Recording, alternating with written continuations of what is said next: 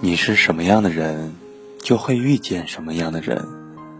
世界那么大，等他带你去看看，不如笑着说一句：“世界那么大，咱俩一起去看看。”你曾经坐在这里，谈吐的那么阔气，就像所有幸福都能被预期。提到心中的恋人，总会联想到江美琪早年在歌声中唱到的这一句，那画面真真美到每一个女孩子的心坎里。每一个做公主梦的女孩，大概都憧憬过这样一位王子。他见多识广，高大帅气，家境富裕，性格温和，能满足你所有的愿望，带你去陌生的城市，看陌生的风景。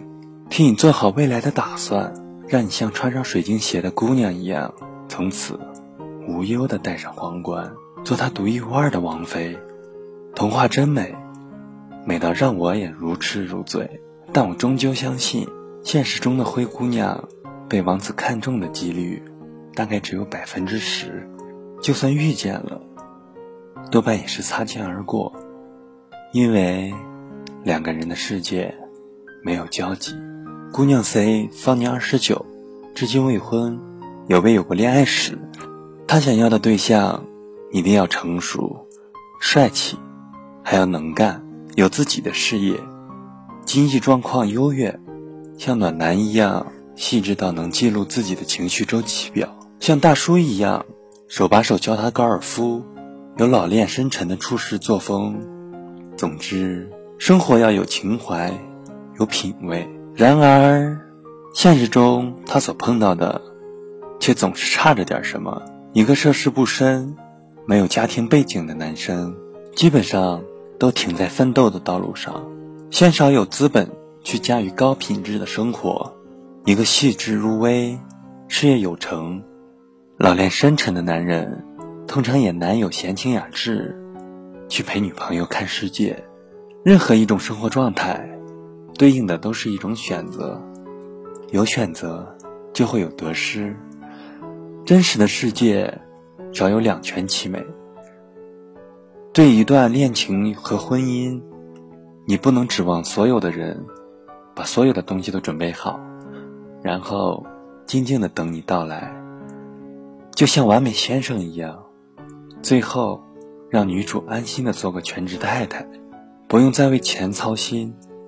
不用再为家事烦恼，旅行有人给你计划好，生孩子有人负责教养，生活告诉我，这不过是玛丽苏式的爱情小说罢了。真有这样的男人，哪儿就能轮到平凡的灰姑娘去认识和拥有了？我的朋友 Z，身高一米八三，体态挺拔，穿着考究，热爱旅行，如今。正在美利坚的土地上撒欢儿。去美国攻读 PhD 之前，他没有谈过恋爱，但身边追求他的女孩并不少。顺便说一句，Z 的父亲是某军区的领导，他也算一个官二代出身，家庭情况自不用说。谈起生活，他自己也承认没有太大的经济压力。确实让他有了更多的时间和机会去享受生活。不过，Z 并不是那种让人拉仇恨的人。我问过他，当初怎么不去读军校？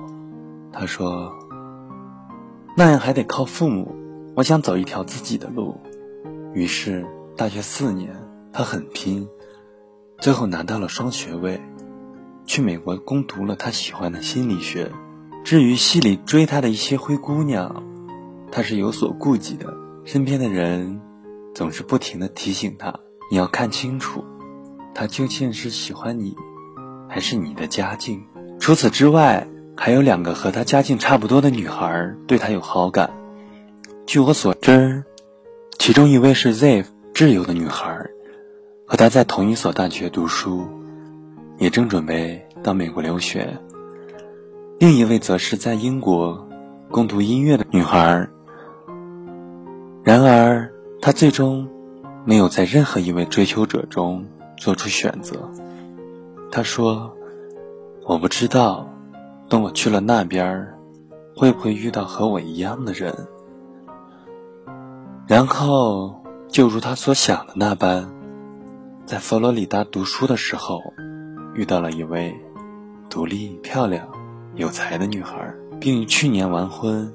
女孩并未觉得自己像凌霄花一般赋予他，反倒经常调侃他的某一条真丝连衣裙是他买不起的。他经济独立，会做各种花式面包，且有自己的专长。他会遇见自己的王子，因为他本就不是灰姑娘。杨澜说过，维持婚姻的纽带不是孩子，不是金钱。而是关于精神方面的共同成长，在最无助和最软弱的时候，有他托起你的下巴，扳直你的脊梁，令你坚强，并陪伴你的左右，共同承担命运。